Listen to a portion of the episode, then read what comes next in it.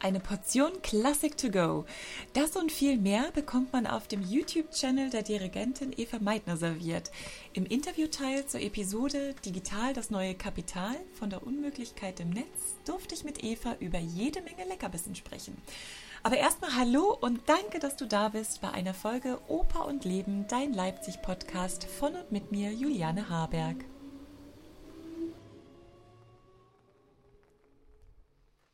Wenn jemand digitale Kompetenz beweist und überhaupt gar keine Berührungsängste mit dem Netz hat, dann ist es die Dirigentin Eva Meidner. Eva hat am 21.03. das Miniaturkonzertformat Coco gestartet, Coco Corona Concerts, und spielt seitdem jeden Tag ein kleines Stück auf ihrem Toy-Piano. Natürlich abrufbar auf ihrem YouTube-Channel. Eva ist Chefdirigentin des Sinfonischen Orchesters Hoyerswerda, des Freien Orchesters Leipzig und sie hat einen Lehrauftrag im Fach Dirigieren an der Universität Erfurt inne. Seit 2017 spielt sie Harmonium und Klavier beim Duo Tasto Corno und setzt sich auch vermehrt äh, für Komponistinnen ein. So hat sie zum Beispiel Werke von Amy Beach, Fanny Hensel, Alice Mary Smith, Ethel Smith und auch von Susanne Hart zur Aufführung gebracht. Ihre große Leidenschaft ist, wie gesagt, das Toy-Piano. Ob das kleine böse Coronavirus nicht nur Gejammer mit sich bringen kann oder ob es auch eine Chance für die Konzertwelt sein kann, darüber habe ich mit Eva am 7. Mai gesprochen.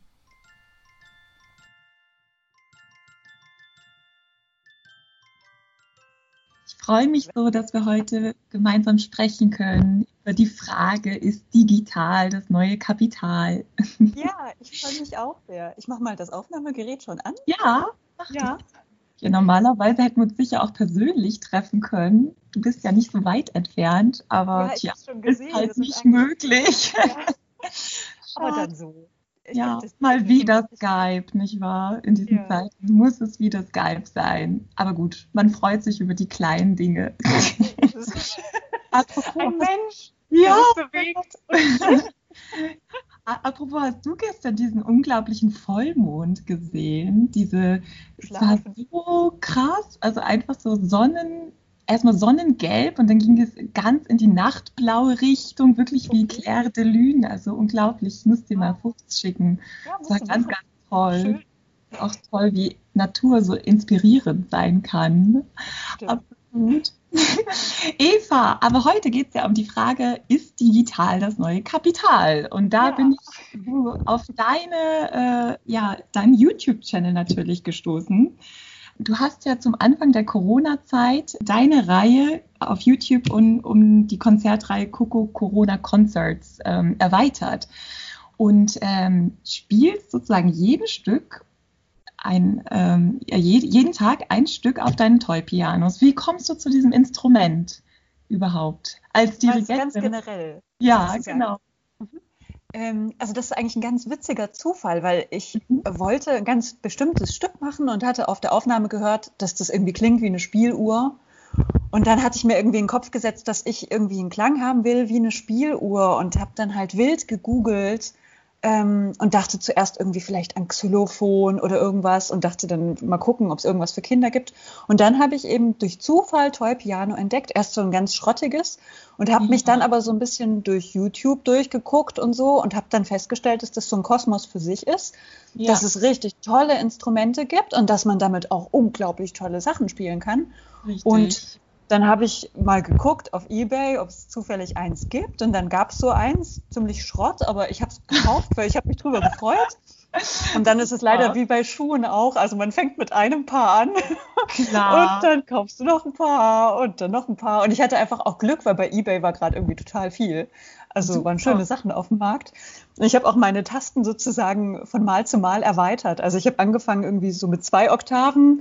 Das okay. nächste war ein digitales auch mit zwei Oktaven. Dann waren es irgendwie zweieinhalb. Ähm, und jetzt sind wir mittlerweile bei dreieinhalb Oktaven. Also ich habe hier. Super. Wow, eine ganze Sammlung. ich muss gestehen, ich, ich kenne das schon ein bisschen, weil ich habe eine ähm, Pianistenkollegin, eine Kanadierin, die äh, Sinja Pestova, die aber nur zeitgenössische Musik auf diesem Instrument spielt. Ja. Aber wenn man den Leuten so erzählt, ja, ich kenne da jemand, die spielt Toy-Piano, dann denken die, was sind das für Kinderinstrumente ja. oder so?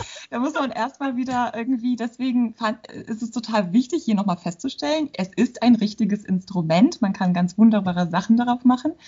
Und äh, ja, da gibt es auch noch Sachen zu entdecken, die eben äh, leider ja nicht jedem so bekannt sind. Und das finde ich ganz, ganz toll, dass du jetzt gerade in diesen Zeiten die Gelegenheit nutzt, auch dieses Instrument bekannter zu machen. Das ist wirklich äh, ganz großartig.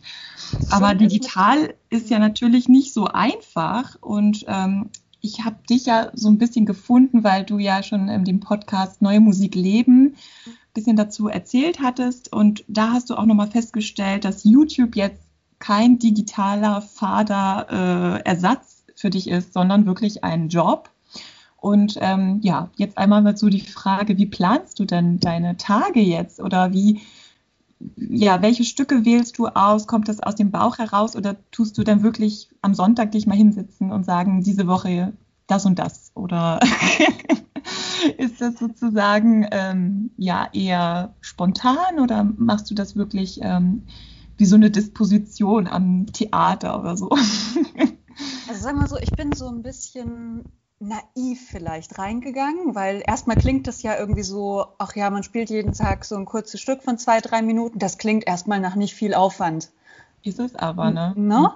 Und ja. Jetzt mittlerweile habe ich einfach festgestellt, dieses Projekt, was so klein klingt und klein angefangen hat, ist eigentlich ein Riesending. Also vor allem, wenn man den Anspruch hat, wirklich jeden Tag was zu spielen, ja. jeden Tag auch was mit einem bestimmten künstlerischen Anspruch. Also ich habe jetzt keine Lust, da einfach irgendwas irgendwie zu spielen, sondern es soll schon immer ein sehr schönes Video sein, worauf ich dann auch hoffentlich noch in fünf Jahren stolz bin. Also so ein Nachhaltigkeitsgedanke ist dahinter, natürlich. Ähm, und deswegen, also am Anfang, die, die erste Episode war tatsächlich spontan, dass ich dachte, ich mache das jetzt. Also da stand ich auch wirklich irgendwie, ich kam vom Spaziergang und stand irgendwie vor der Haustür und dachte, Coco, das ist doch ein Stück. auch ich mache das jetzt. Und irgendwie, es, es sind auch alle gerade, glaube ich, in so einem Zustand, da braucht man was Positives, was Schönes. Genau. Ich setze mich jetzt an mein Toy-Piano, spiele ein schönes Stück und, und dann gucke ich mal, wie es mir damit geht. So, dann war das einfach in gewisser Weise eine Reise. Ne? Also die ersten mhm. zwei, drei, da habe ich dann natürlich so gespielt. Ich habe ja so ein ganz kleines Repertoire natürlich gehabt von eben zwei, drei Stücken. Und dann dachte ich mir, eigentlich ist es ja eine Riesenchance, dass man wirklich ja. das macht, was man schon immer machen wollte. Also mein Anliegen ist ja sowieso generell künstlerisch Stücke zu spielen, die man nicht so kennt oder mhm. Stücke zu spielen, die man kennt, aber anders. Und da ist natürlich ja. Toy-Piano natürlich ganz wunderbar geeignet. Das hat diesen feenhaften, märchenhaften Klang. Dann habe ich noch dazu ja mehrere Instrumente, die sehr viele Klangmöglichkeiten natürlich bieten. Also ich spiele ja auch nicht jedes Stück auf, auf einem Instrument, sondern. Genau. Du hast so ein kleines rotes, habe ich gesehen, und so ein ähm, schwarzes Toy-Piano. Genau. Und, und ja, wie viele hast du denn? Insgesamt habe ich fünf ähm, und für die Kokos verwende ich aber nur, nur in Anführungszeichen nur. drei. Also das, das kleine Digitale hat natürlich den großen Vorteil, dass es keine Nebengeräusche hat, so gut wie ja. keine, und sehr gut anspricht, dadurch, dass es digital ist. Deswegen ist das für so Fitzelsachen wie Heiden natürlich wunderbar. Mhm. Ist auch sehr hell vom Klang. Dann dieses kleine rote, da ist das Problem wirklich, die Tasten sind sehr klein. Ähm, das heißt, wenn man auf einem großen Klavier geübt hat und dann auf das kleine kommt, dann vergreift man sich erstmal ständig, weil irgendwie eine, eine Oktave ist keine Oktave, sondern eine Zieme gleich. Ja, ja. Also sich da ein bisschen umstellen. Und man hört dann natürlich die Mechanik, aber es hat so was sehr helles, glockiges auch.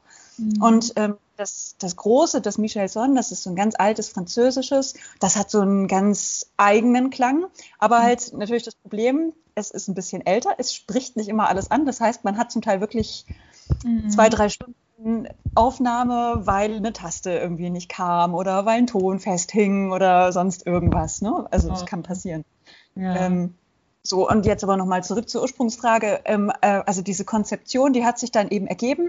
Das heißt, ähm, ich hocke mich nicht am Sonntag hin und recherchiere, sondern jeden Tag. Also mhm. ich habe so ein bisschen natürlich im Blick, was ich die Woche gerne machen möchte. Es ist aber auch tagesformabhängig. Also manchmal habe ich auch schon Sessions abgebrochen nach zwei, drei Stunden, weil ich mir dachte, ich kriege das Stück heute nicht so hin, wie mhm. ich das möchte. Klar könnte man das jetzt irgendwie ins Netz stellen und vielleicht wird es auch keinem auffallen, dass es nicht so ist, wie ich das mag, aber ich habe wirklich den Anspruch, wenn ich ein Video hochlade, dann muss es so sein, dass ich damit zufrieden und glücklich bin. Und wenn es an dem Tag halt nicht hat sollen sein, dann ist die Aufnahmesession nach drei Stunden beendet und es gibt mhm. ein neues Stück mit einer neuen Aufnahmesession. Wow. Das ist ich finde, das sieht man auch, das hört man auch. Also wirklich ähm, großen Respekt dafür. Ich finde es wirklich ganz, ganz toll. Also nur hinrotzen, das ist irgendwie ja. blöd, finde ich. Und dann ist es nämlich auch kein Ersatz, sondern dann ist es wirklich ein künstlerisch eigenständiges Format. Und ja. also mit Recherche, da muss ich auch sagen, bin ich in gewisser Weise unglaublich dankbar jetzt auch, weil ich hatte immer diesen Traum, dass ich mal ein Programm für Toy-Piano machen kann. Jetzt habe ich die Zeit und ich mache nichts anderes und ich entdecke Komponisten, die ich überhaupt noch nie gehört habe. Und also zum Beispiel Mos Moschkowski. Nie im Leben habe ich Moschkowski, okay. Habe ich ein Stück gespielt. Wow. Und dann hatte ich mal äh, Wikipedia angeschmissen, wer war denn das, was hat denn der komponiert? Dann kam hier so eine Liste irgendwie. Ah!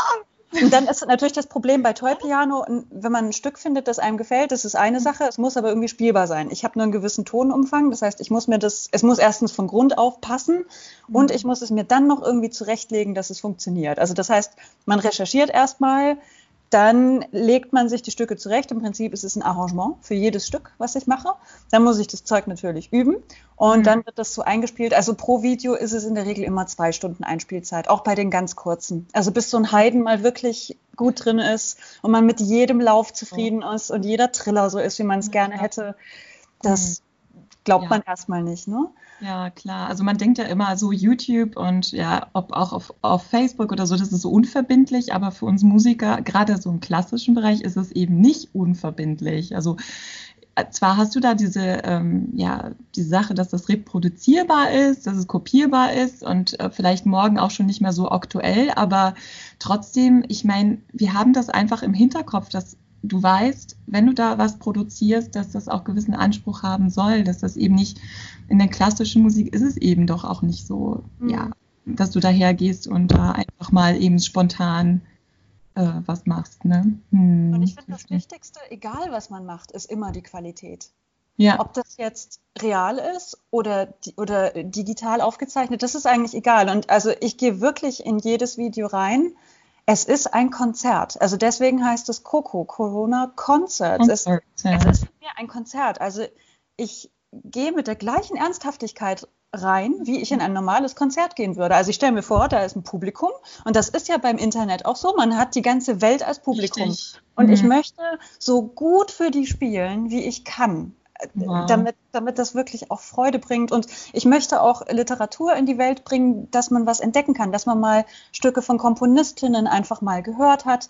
Ich habe jetzt auf diese Weise auch diesen Kosmos polnische Tangos entdeckt, was für mich mhm. die, also das ist absolut wunderbar. Mhm. Ähm, auch neuer Musik, also ich habe, ich selber habe die meisten Stücke, die ich jetzt gespielt habe, entdeckt. Schön. Hast also, du denn da von deinen YouTubern oder Freunden oder äh, Followers, du hast ja auch ganz viele Abonnenten schon, äh, hast du da ein Feedback bekommen von denen, dass die dir schreiben oder das ist ja dann auch nochmal sowas, also du bist ja dann eigentlich 16 Stunden am Tag damit beschäftigt, ne?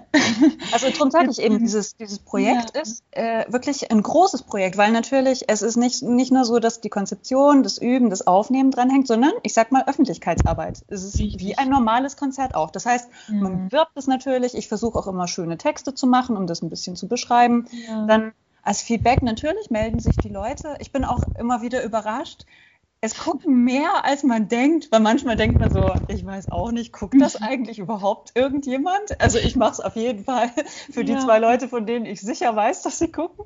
Mhm. Ähm, aber man kriegt dann immer wieder Nachrichten, zum Teil echt nach drei Wochen kam das so, ähm, meine Kinder gucken das immer und freuen sich oder ich habe bisher jedes deiner Videos geguckt. Also die Leute hinterlassen vielleicht nicht unbedingt irgendwie ein Like oder einen Kommentar, aber sie gucken es und melden sich dann in einer privaten Nachricht und das finde ich dann auch sehr sehr berührend, ähm, dass, dass es einfach so erreicht. Ne?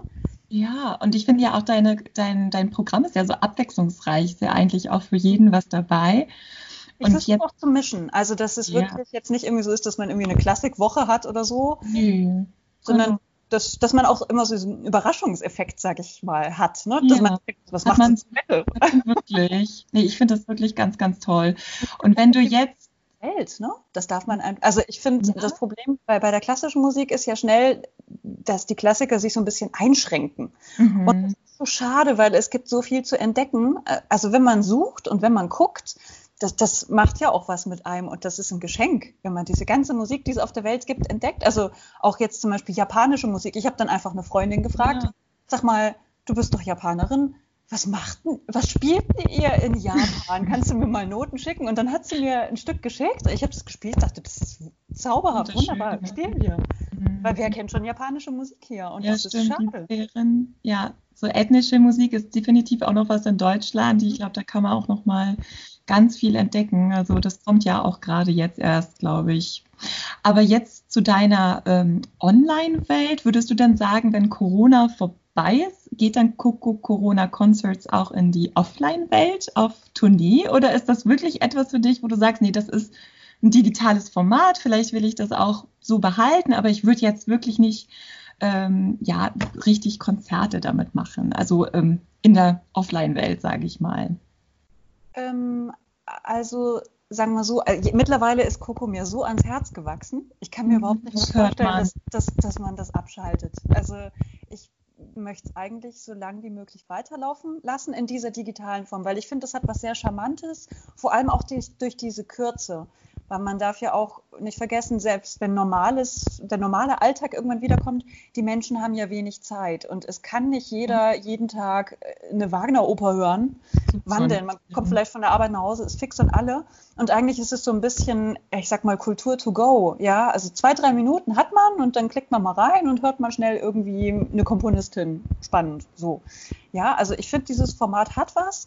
Ähm, und natürlich könnte man das dann auch in ein Live-Format übertragen, dann wäre es natürlich eine andere Form, dann wäre es größer.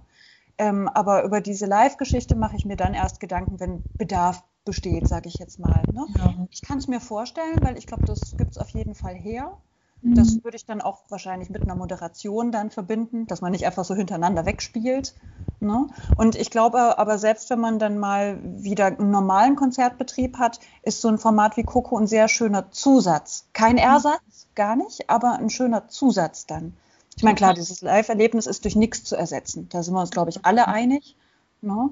Aber ja. eben, wie gesagt, wenn man mal am Tag eben keine Zeit hat für, für einen großen Opernabend, dann aber du hattest ja schon mal zum Beispiel angesprochen, dass, ähm, dass du auch annimmst, dass jetzt sowieso mit der ähm, ja, progressiven Öffnung der Konzerthäuser, wo natürlich jetzt nicht das große Orchester auftreten kann und die großen Ensembles, du eher damit rechnest, dass kleine Formate eher wieder eine Chance haben. Also es hätte ja sein können, dass da schon was in Arbeit bei dir ist. Also dass ähm, vielleicht schon mal eine kleine Bühne angefragt hat oder ja, dass vielleicht da irgendwie schon mal Pläne gibt Richtung Sommer oder ja. Ja, wobei, da bin ich ehrlich gesagt wirklich sehr skeptisch. Also ich denke, ja, die zweite Welle wird kommen. Also mhm. klar, das Erste, was wieder an den Start gehen wird, ist Solo- und Kammermusik, was in gewisser Weise auch, es klingt jetzt blöd, aber ich finde das in gewisser Weise auch eine schöne Sache, weil Kammermusik ist bei uns im klassischen Bereich schon was, was stiefmütterlich behandelt wird. Also wenn man gerade nichts hat für mhm. Sonntag früh, dann macht man mal schnell ein Streichquartett.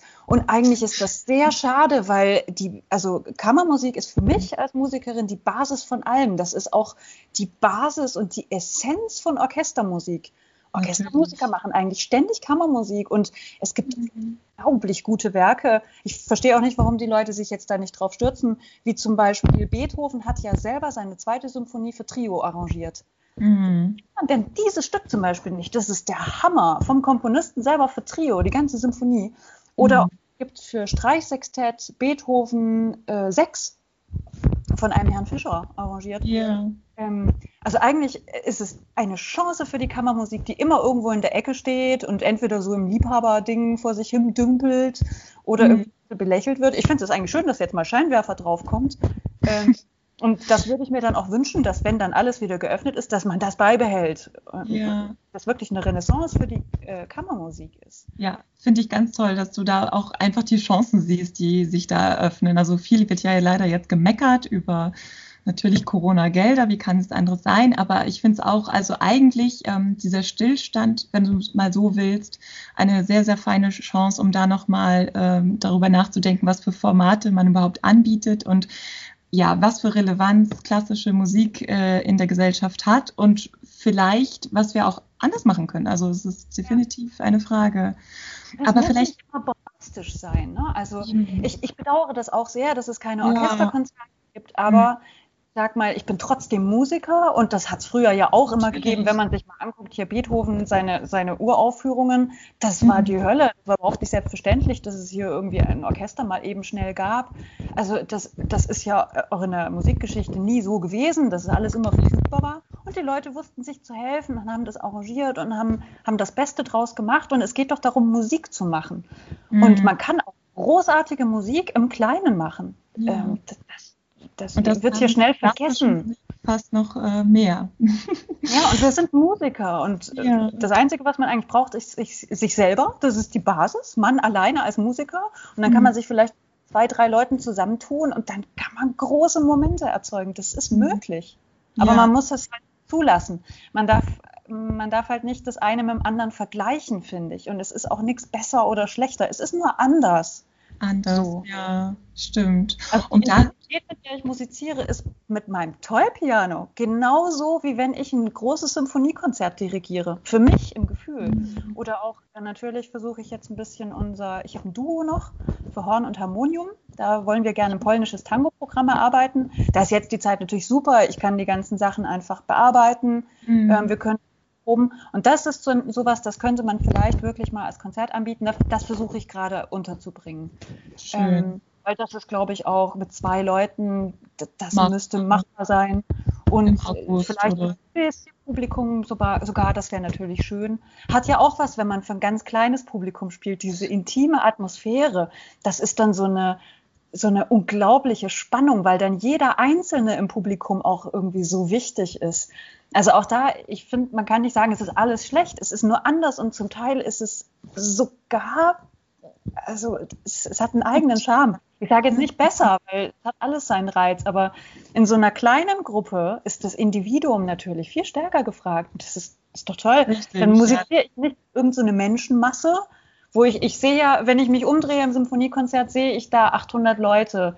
Ich weiß nicht genau, wer das ist. Ich sehe ja keine Gesichter. Wenn dann nur 20 Leute sitzen, dann weiß ich, das, das ist jetzt hier für die Dame. Für, mhm. für die mhm. spiele ich. Die freut sich gerade. Ja, so. es ist ja auch so, gut. dass die das total vermissen gerade. Also ich glaube auch, dass das auch, wie du sagst, wieder eine Chance, weil wir in so intimere Situationen, äh, Konzertsituationen gehen, dass man dann auch wirklich vielleicht wieder in Gespräch mit dem Publikum äh, treten kann.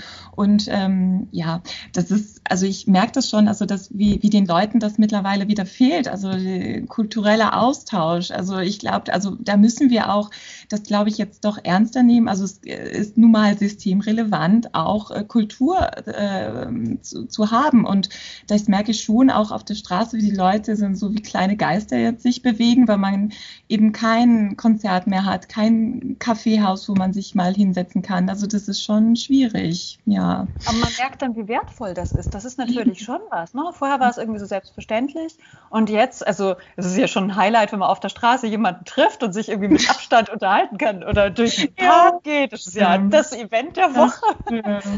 Aber jetzt nochmal zurück, du sagtest ja vorhin, ähm, du machst ja ein bisschen so gemischtere Programme für Coco.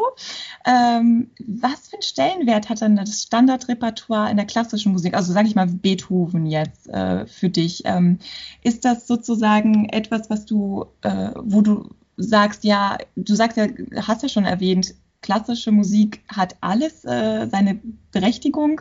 Und ähm, ob du jetzt einen Tango spielst oder Beethoven, ist für dich ähm, gleich gewertet. Habe ich das jetzt richtig verstanden? Oder was für, ein, ähm, was für eine Beziehung hast du zum Standardrepertoire, ähm, ja, wenn du jetzt an das Beethoven-Jahr denkst?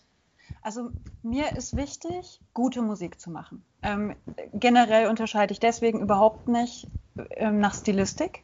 Sie muss einfach gut sein. Also ein guter Popsong ist für mich genauso viel wert wie gute klassische Musik. Und es gibt klassische Musik, die ich persönlich nicht gut gemacht finde. Es gibt auch neue Musik, die ich nicht so toll finde. Mhm. Ähm, und die mache ich dann auch nicht. Also ich finde auch, es ist ein bisschen gefährlich, wenn man immer so sagt, die E-Musik ist irgendwie so die Krone der Schöpfung und U-Musik, das geht gar nicht. Ähm, also für mich ist alles Musik. Und wenn sie gut ist, dann spiele ich die. Und da ist mir keine lieber als die andere. Ich finde das sogar sehr schön, dass man so die ganze Palette hat und da so aus dem Vollen schöpfen kann. Ja. Und beim Standardrepertoire ist es so, ich mag das Standardrepertoire. Also es ist überhaupt nicht so, dass ich das ablehne oder dass ich sage, man, man soll das nicht spielen. Ähm, die Frage, die sich mir halt nur stellt, ist, wenn sowieso schon alle das Standardrepertoire spielen, braucht man es dann unbedingt auch noch von mhm. mir? Ähm, und dann denke ich mir halt, ist es nicht schöner, wenn ich was völlig anderes mache, was die anderen alle nicht machen? Weil, also ganz ehrlich, braucht man jetzt noch eine Beethoven-Sonate auch noch von Frau Meitner. Oh, ich weiß ich nicht. Denke also, schon, aber ich weiß nicht. Also ich glaube, das können auch andere irgendwie viel besser als ich. Und, ähm, aber ich weiß, ich bin dabei dir. Also du meinst einfach, also es hat was mit Unikat zu tun und natürlich das Standardrepertoire. Es ist nun mal äh, reproduzierbar. Du kannst das im Internet abrufen. Es wurde schon von Klempner etc. Wand äh, wunderbar aufgenommen. Das es gibt ja tausend Aufnahmen. Ja, also das ist auch was, Spielwiese. Ja, äh, ich muss auch sagen, das enttäuscht mich an diesem Beethoven ja maßlos. Deswegen bin ich auch gar nicht so traurig, dass es ausfällt, weil ich hatte eigentlich, also, Entschuldigung, dass ich das jetzt so sage, aber ich hatte eigentlich erwartet, es ist Beethoven ja und jetzt geht's los. Jetzt kommen Konzepte, also ja, ja. weiß nicht, Beethoven 5 kombiniert mit einer anderen fünften Symphonie, die man nie gehört hat. Oder Beethoven 3 und ein krasses neues Musikstück, das sich darauf bezieht. Und seriously, die Konzeption der Spielzeit war, wir spielen Beethoven 1 bis 9 und zwar alle Orchester deutschlandweit und dann gibt es noch eine Missa Solemnis und hey, und natürlich, Herr Levit hat auch seine Reihe im bayerischen. Äh, ja, ja, und dann spielen ja. wir alle Klaviersonaten von vorn mhm. bis hinten, wo man sich denkt, aber also wir haben ja, hat ja noch keiner gemacht, ne? Und, ja, ja, hat noch keiner gemacht. warum? Also ja, ja. wozu? Also erstens gibt es tausende Einspielungen von Beethoven und zweitens, wir hatten was davon, wenn wir jetzt alle Beethoven-Symphonien in zwei zwei Wochen durchspielen. Ja, da sind wir ja eigentlich schon bei der nächsten Frage, die ich dir auch unbedingt stellen wollte, weil ähm, wenn man da so sich Studien anschaut zur Relevanz der klassischen Musik, äh, wenn man da Leute fragt, dann ist es ja echt so, also es gibt eine amerikanische Studie, die geht davon aus, ja, nur zwei Prozent der Weltbevölkerung findet, hat überhaupt einen Bezug dazu. Und ich habe jetzt nochmal geschaut, es gibt eine neue YouGov-Studie, ähm, die im Beethoven-Jahr nochmal gefragt hat in Deutschland, ja, was denkt ihr, hat die klassische Musik so einen Wert wie, wie schon immer oder hat sie an Wert verloren? Und da sagen natürlich 70 Prozent, ja, es hat an Wert verloren. Aber spannend finde ich, dass doch ganz viele ähm, Interesse an klassischer Musik haben. Denkst du denn, dass das dann auch wirklich mit dieser Programmierung zu tun hat? Also wenn du jetzt sagst, ja, Beethoven, ja, du hättest dir was anderes gewünscht, dann ähm, klingt das ja fast so, dass, äh, dass das auch ein Grund dafür sein könnte, dass, ähm, dass klassische Musik gar nicht mehr so wahrgenommen wird, nicht mehr so relevant Nein, ich glaube, da weiß ich nicht. Ich glaube, die Programmierung hat damit gar nicht so viel zu tun. Die Leute gehen ja generell gerne in Sachen, die sie schon kennen. Also ja. das ist ja, das, das, ist ja auch ein Grund für diese Programmierung. Also man weiß, man setzt die Zauberflöte auf den Spielplan und die Bude ja, ist voll. Und zwar ohne irgendwas. Ja. Mhm. Aber ich glaube, es hat einen anderen Grund, nämlich eine Hemmschwelle das ist sowas, was ich immer feststelle. Also äh, früher war es selbstverständlich, dass man selber musiziert hat. Das mhm. hat schon abgenommen und das ist natürlich ein großes Problem. Wenn man nicht selber ein Instrument spielt oder selber singt, mhm. ähm, dann befasst man sich erstens nicht so sehr mit Musik und zweitens kann man dann überhaupt nicht einordnen, was jetzt an diesem Stück so toll sein soll. Zum Teil, weil es einen überfordert in dem Moment, wenn man nicht ständig damit äh, sich beschäftigt aus Interesse. Mhm. Ähm, ich glaube, die meisten, die Musik hören, oder, oder Konzertgänger sind, die spielen irgendwas oder hatten irgend so ein Erlebnis, so ein, ne, so, so ein ja, was das sie gepackt hat. Ja. Und dann ist natürlich was, was ich gar nicht gut finde, dieses klassische Konzertformat ähm, mit diesem, also es ist natürlich schön, wenn man so einen Konzertabend hat und dann zieht man sich da schön an und richtet sich drauf ein, aber es hat so was mega Unlockeres Mhm. Ähm, und das, das ist ja auch so was, das hat sich erst relativ spät rauskristallisiert. Also früher war Musik immer was Selbstverständliches. In den Salons hat man ganz normal musiziert, draußen hat man auch irgendwie sich getroffen. Das war ja ein gesellschaftliches Highlight. Man hat gemeinsam Musik gemacht und dann hat man natürlich auch gemeinsam Musik gehört. Ja. Ähm, in etwas kleineren Kreis. Das ist immer wieder bei der Kammermusik im Übrigen. Ähm, oder auch in der Familie. Ne?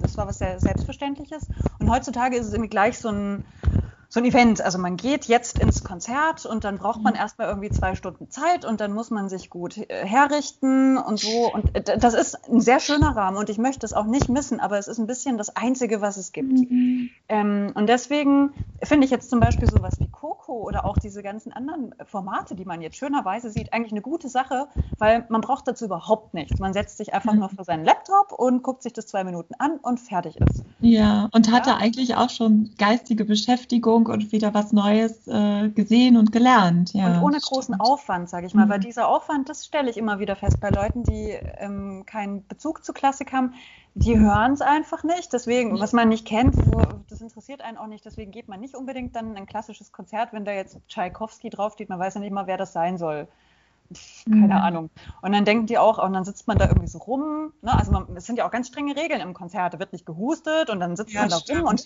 und wenn man zwischen dem Satz, zwischen den Sätzen, Sätzen klatscht, dann gibt es gleich irgendwie eins auf die Mütze und alle gucken böse und so. Da ist mhm. im Jazz zum Beispiel ist viel lockerer. Da hat einem eine Passage ja, gefallen. Und dann, ja, richtig. Ja? Und Aber auch in den Konzerte wird dann auch ja, ja, es gibt dann ja auch viele, die dann so ein bisschen mit ihrem Wissen prahlen und auch es hat ein bisschen so Upper Class viele, nicht überall, aber manchmal. Und das kann auch sehr abschreckend wirken. Mhm. Also ich kann mich noch erinnern, ich war einmal in der Hamburger Staatsoper, da war ich noch Studentin. Weil ich war da eine Woche und habe hospitiert und dann hatte ich eben die, die GMD gefragt, ob ich vielleicht eine Vorstellung kommen könnte und hatte sie mir eine Karte gegeben und ich hatte jetzt kein Abendkleid dabei, weil ich war eigentlich nur früher bei den Proben. So, und dachte, ich kannte das auch so, ich, ich war damals in Weimar da konnte man einfach so in die Oper gehen, hat keiner schief geguckt. So in Hamburg, da wurde ich gemustert von ja. unten und habe mich total unwohl gefühlt. Mhm. Also, Aber Hamburg ist auch speziell. gewesen wäre, mhm. wie auch gesagt, also nie wieder. nee, also die genau die Erfahrung in Hamburg habe ich auch gemacht, noch zu Studentenzeiten. Da ähm, meine Mami lebte in Hamburg und ich bin dann zurück zu ihr nach Hause übers Wochenende. Freitag ja schnell noch den Zug genommen, damit ich noch in die Oper gehen kann, 19.30 und hatte dann ja meinen Rucksack dabei und auch nicht nochmal umgezogen, den ganzen Tag äh, Studienprogramm hinter mir gehabt und saß dann da neben so einer Hamburger Dame mit ihrem Parfum und ihren Haaren und die fragte mich tatsächlich, was machen Sie in der Oper? Und da habe ich ihr gesagt, ja, ich studiere Operngesang. Sie? fragt sie mich. Also das sind dann solche Erlebnisse, wo man so denkt, okay, jetzt ist man wieder in der Realität angekommen. Aber ja, das ist halt auch ähm, das, womit wir gerade umgehen müssen. Aber ich denke auch wie du, dass das Chancen für die Zukunft hat und dass da noch ganz viel Luft nach oben ist, die wir gar nicht nutzen. Und wenn wir jetzt mal in die Zukunft schauen und vielleicht mal so ganz idealistisch denken, was denkst du dann, wie sehen unsere Konzerthäuser 2050 aus? Gibt es da noch sowas wie Gewandhaus oder Hamburgische Staatsoper? Bestimmt, ne? Ganz sicher, ja. ganz sicher. Also ich glaube auch, das sind so, also Gott sei Dank gibt es die, die haben sich durch die Jahrhunderte getragen. Ne? Diese, die, also dieses System ist ja ein gewachsenes, das ist wertvoll und das ist, glaube ich, jedem klar. Ja. Ähm, ich glaube aber, dass wir ein, ein Upgrade kriegen werden. Mhm. Also das finde ich ja jetzt zum Beispiel auch sehr schön, dass das mit Livestreams zum Beispiel ganz selbstverständlich ist. Also die, die Klassiker waren bisher ja sehr technikscheu, nennen wir es mal so. Ne? Mhm. Also man hat das so gemacht, mhm. wie man es schon seit 200 Jahren macht. Und da wird überhaupt keine Innovation irgendwie zugelassen. also höchstens, dass man mal neue Musikkonzert spielt, aber das bitte auch nicht zu oft. Ansonsten Machen wir bitte genau das, was wir seit 200 Jahren machen. Und das ist jetzt wirklich eine Öffnung, glaube ich. Also da bricht jetzt ein bisschen was auf, was sehr verkrustet ist. Und ähm, ich glaube, also wir werden ein bisschen frischere Konzertprogramme auch kriegen. Also das ist natürlich mein großer Wunsch, dass die Komponistinnen Einzug in den Kanon bekommen. Also da arbeite ich ja auch dran. Also es gibt wahnsinnig viele Orchesterwerke von Frauen, die nicht mhm. gespielt werden. Mein Wunsch ist nicht, die Männer zu verdrängen, überhaupt nicht. Mein mhm. Wunsch ist, dass man die Frauen einfach selbstverständlich mit dazu nimmt und einfach das Repertoire erweitert. Mhm. Dass ein paar Symphonien von Frauen genauso zum Standardrepertoire gehören wie die der Männer. Ja. ja. Also das wünsche ich mir und ich, ich sehe da eigentlich auch eine ganz positive Entwicklung, muss ich sagen, weil es wirklich von allen möglichen Seiten solche Aufbruchsstimmungen und Tendenzen gibt. Mhm. Ähm, und dann glaube ich eben, dass noch so kleine Plusformate, wie sie jetzt überall sind, also dass zum Beispiel Museen ähm, mittwochs immer ein kleines Video drehen hinter den Kulissen oder so. Das hat ja jetzt ganz viel stattgefunden Corona-Zeiten oder ähm, Orchestermusiker kann man irgendwie buchen vom Orchester und dann spielen die im Altersheim. Ja. Also solche Sachen. Ich glaube, dass das, oder ich würde mir wünschen, dass das bleibt. Also, dass Klassik auch auf diese Weise dieses Verkrustete verlässt und wieder was Selbstverständliches und Natürliches wird. Das, ist das, mhm. das ist das größte Problem, was die Klassik hat, meines Erachtens. Die Popmusik hat diese Probleme nicht, weil es einfach natürlich ist. Die Leute hören einfach ihren Popsender im Radio und die gehen in ihr Popkonzert, weil sie wissen, da muss ich nichts machen, da latsche ich hin und habe einfach eine schöne Zeit. Ja, genau. Bei Klassik muss man erstmal überlegen, oh, ich weiß auch oh, nicht. Ziehe ich an und das ich äh, an und wie kommen genau, wir da hin und bloß nicht zu spät kommen und aha mhm. und so. Ja, ja, stimmt schon. Und einfach etwas lockerere Formate. Die großen, die können ja gerne bleiben, die sind super, aber einfach eine Ergänzung. Also auch da die volle Palette und eben mhm. vielleicht auch wieder eine Wertschätzung für Kammermusik, dass man sagt, oh, spitze, ein Klavierabend, das ist es doch mhm. jetzt hier. Ja, aber wenn du dich jetzt so ganz doll für Komponistinnen einsetzt, also man sieht ja schon noch so an Führung Führungspositionen in Theatern, ich meine, die sind doch häufig männlich besetzt. Ähm, ja, ich, wir hoffen natürlich, dass das vielleicht 2050 dann mal anders ist. Ja! Und ich meine, gerade in dieser YouGov, ja, in dieser YouGov-Studie war ich so überrascht, dass vor allen Dingen die Frauen sich für klassische Musik interessieren, die Männer gar nicht so sehr. Ne? Also es ist sowieso dann vielleicht eher die Chance bei den Frauen zu sehen. Also ich denke ja auch, dass das total wichtig ist. Ähm, ja, was denkst du denn, würde, würde wirklich die Opern oder sage ich mal die Theaterlandschaft, die Konzertlandschaft anders aussehen, wenn das von Frauen äh, nicht geführt, aber ähm, also wenn Frauen da ein bisschen mehr die, die, die Führungsetage erreichen würde, doch, ja. Doch, doch geführt, ne? Also ich ja. meine, wie so ein bisschen mehr. Ich habe, das ist witzig, ne? man ertappt sich selber. Ich habe ja vorher auch gesagt, Wie paar so ne? Frauen mit rein und du sagst jetzt ja, also nicht führen, sondern vielleicht so ein bisschen ja, mitmachen. Das traut sich schon schlimm. Wir sind so sozialisiert. Man merkt es überhaupt gar nicht. Ne? Wir sind so sozialisiert. Ja, ich bin eine Frau, ich würde gern auch ein bisschen was so mitmachen, mitgestalten, wenn es irgendwie möglich ist und keine Umstände machen. Ja, ja, aber, naja, aber da können, das, ne, wir sind so groß geworden.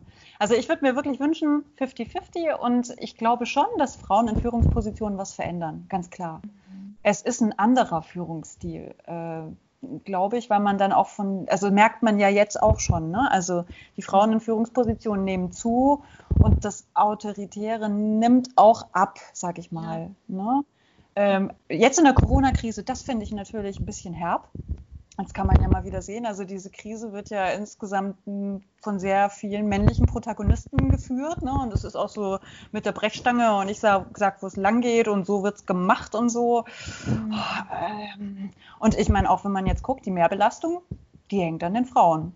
Und ja. in den systemrelevanten Berufen, das sind auch wieder die Frauen. Also ja. es ist gerade an so einem Punkt, wo unsere Emanzipation, sage ich mal, auf die Probe gestellt wird. Mhm. Weil jetzt jetzt geht es wirklich wieder in die ganz klassische Rollenverteilung, wo man sich auch denkt, sag mal, ich, ich, sehe, glaube ich, nicht recht. Ne? Und wenn man das dann auch sagt, können wir nochmal über Emanzipation sprechen, oh, das ist doch gerade, mhm. so Pillepalle. Ja. Jetzt plötzlich ist es wieder Pillepalle. Ne? Also sobald irgendwie was Wichtiges auf dem Plan ist, ist sofort Emanzipation. Ist das, genau. Braucht man ja. doch eh nicht und äh, kümmere dich um die Kinder und mach deinen Job und fertig. Ja, ja. nee, da habe ich auch definitiv im Freundeskreis also so schlimme Sachen gehört jetzt. Also ja, gerade Mädels, die sich dann doch einsam da zu Hause fühlen mit drei Kindern und dann, ja, musst du schauen, wie du das alles hinkriegst, Homeschooling, da diese ganzen schwierigen Programme jetzt, also unglaublich. Also, ja, Respekt vor allen Frauen da draußen. Ja, ne? ja. Ganz selbstverständlich und das hat eben ja. auch damit zu tun, klar, diese Emanzipation ist ein relativ junger Prozess. Hm. Ist noch nicht selbstverständlich. Ja, sobald irgendwie eine Krise kommt, geht es ganz schnell wieder Rolle rückwärts in diese ganz ja. alten Muster. Ich finde auch, auch gerade bei den Musikern war ich auch total, ich, ich habe selber keine Kinder, aber äh, echt erstaunt, wenn da so viele mir schreiben, ja Juliane, ja jetzt komme ich gar nicht mehr zum Üben, weil jetzt muss ich ja irgendwie 80 Prozent des Tages irgendwie äh, meine Kinder versorgen. Also es ist schon heftig. Also wenn wir jetzt so locker über unsere Konzepte hier sprechen, was, was, ja. äh, was du mit Coco startest, ähm, das ist ja auch für jeden jetzt gerade gar nicht so selbstverständlich. Das Aber muss man Kind wäre ich aufgeschmissen, da ging ja überhaupt nichts. Ja, aber was bedeutet denn für dich dieser Begriff Leadership dann? Also ich meine, im klassischen Sinne, da hört man ja gleich dieses Verstaubte oder es klingt gleich dieses Verstaubte von oben herab dann mit. Aber das muss ja nicht immer das bedeuten. Was wäre denn eine gute, eine gute Führungsqualität für dich, eine gute ähm, Führungsmöglichkeit? Also ich finde, Führung hat sowieso nichts mit von oben herab zu tun. Also es hat was mit natürlicher Autorität zu tun, finde ich, die man nicht beweisen muss. Also, dass man wirklich, ähm, ich sag mal, im Prinzip gebe ich ja Hilfe. Also, wenn ich merke, der andere braucht hier, weiß gerade nicht, wo es lang geht. Das ist ja meine mhm. Aufgabe als Dirigent. Dann nehme ich das Heft in die Hand und führe den da durch, damit der sicher durch das Stück kommt. Ja? Oder ich bringe Musiker zusammen, damit wir miteinander musizieren können. Das mhm. ist meine Aufgabe. Meine Aufgabe ist nicht, irgendwelche Musiker hier zwangsläufig äh, an die Hand zu nehmen und denen meinen Willen aufzuzwingen. Das ist für mich mhm. sogar eine schlechte Führerschaft. Also ein ähm, Leader, eine gute, äh, gute Leadership bedeutet für mich, dass die Menschen, die miteinander musizieren, sich frei fühlen. Also dass sie so frei sind, ähm, um, um wirklich ungehemmt zu musizieren. Also meine Aufgabe ist es, ein bisschen den Rücken frei zu halten. Also Sicherheit zu geben, wo sie gebraucht wird, dass ich ganz klar sage, so, liebe Leute, hier geht's lang. Mhm. Und wenn ich nicht mehr gebraucht werde, mich zurückzuziehen und zu sagen, so, jetzt, ich, ich merke, du bist frei, mach dein Ding, bitteschön. Ja. Aber das ist doch wunderbar. Das würde ja auch nochmal eine ganz andere Interpretation von Werken auch zulassen. Ne? Also ich glaube schon, dass da noch ganz viel. Individualität zulassen.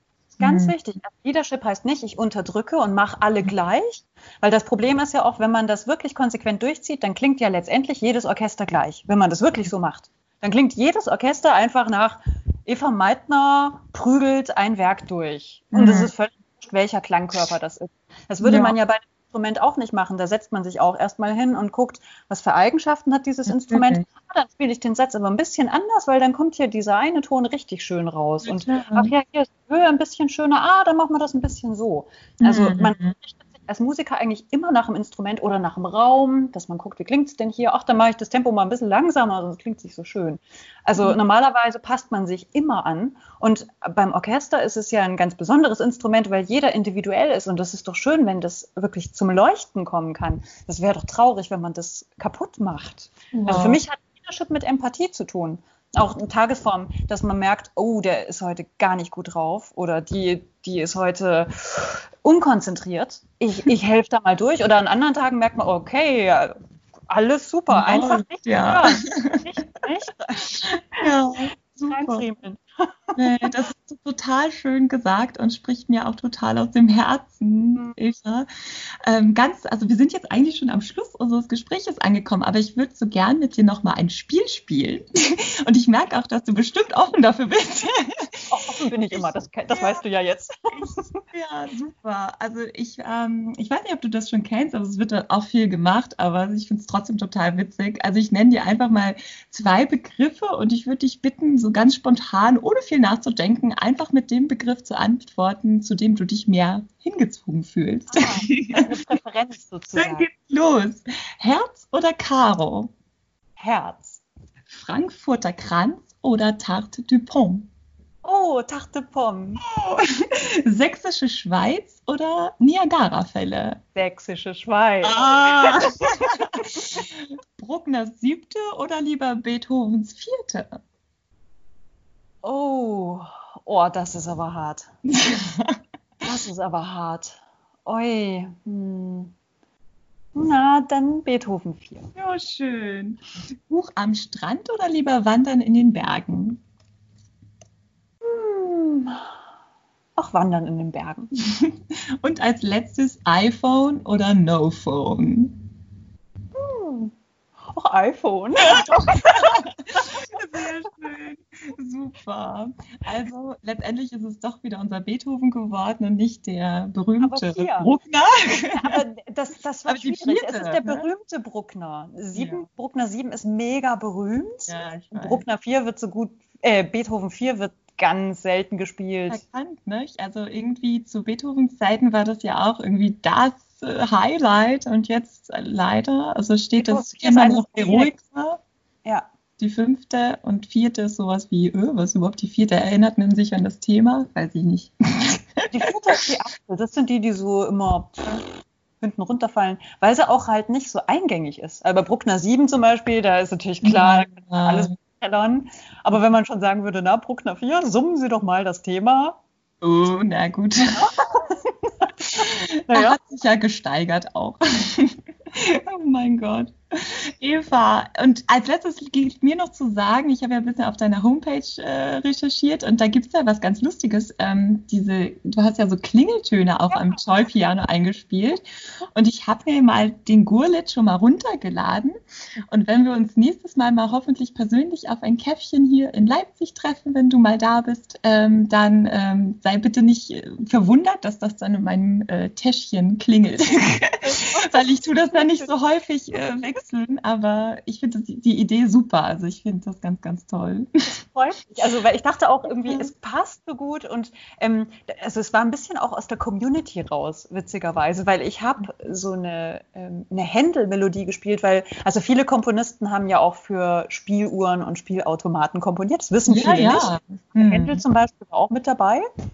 Und eine Melodie habe ich eingespielt und dann kam gleich so, oh, ist das schön, wenn man das irgendwie hätte, anstatt diese voreingestellten Klingeltöne. Ja, ja. Das, naja, also eigentlich ist es ja nicht so schwer. Man muss eigentlich nur eine MP3 draus machen. Dann probieren wir das mal. Und dann habe ich das mit dem Händel gemacht und dann waren alle so begeistert. Und dann hieß es so, oh, kriege ich vielleicht auch diesen polnischen Tango? Mhm. Und dann dachte ich, komm, Nägel mit Köpfen, dann machen wir gleich ein paar Klingeltöne. Und ich muss gestehen, ich habe auch einen polnischen Tango jetzt als Klingelton, es viel schöner ist als diesen digitalen Schrott, ja, den man so hat, vorinstallieren. Also ich nehme dich auf jeden Fall in meiner Tasche jetzt mit. Ja. Meine Liebe, also ich hoffe, wir sprechen uns ganz, ganz bald wieder und es ja. hat mir voll Spaß gemacht, mit dir zu sprechen. Ich glaube, wir hätten jetzt auch noch stundenlang weiter quatschen können.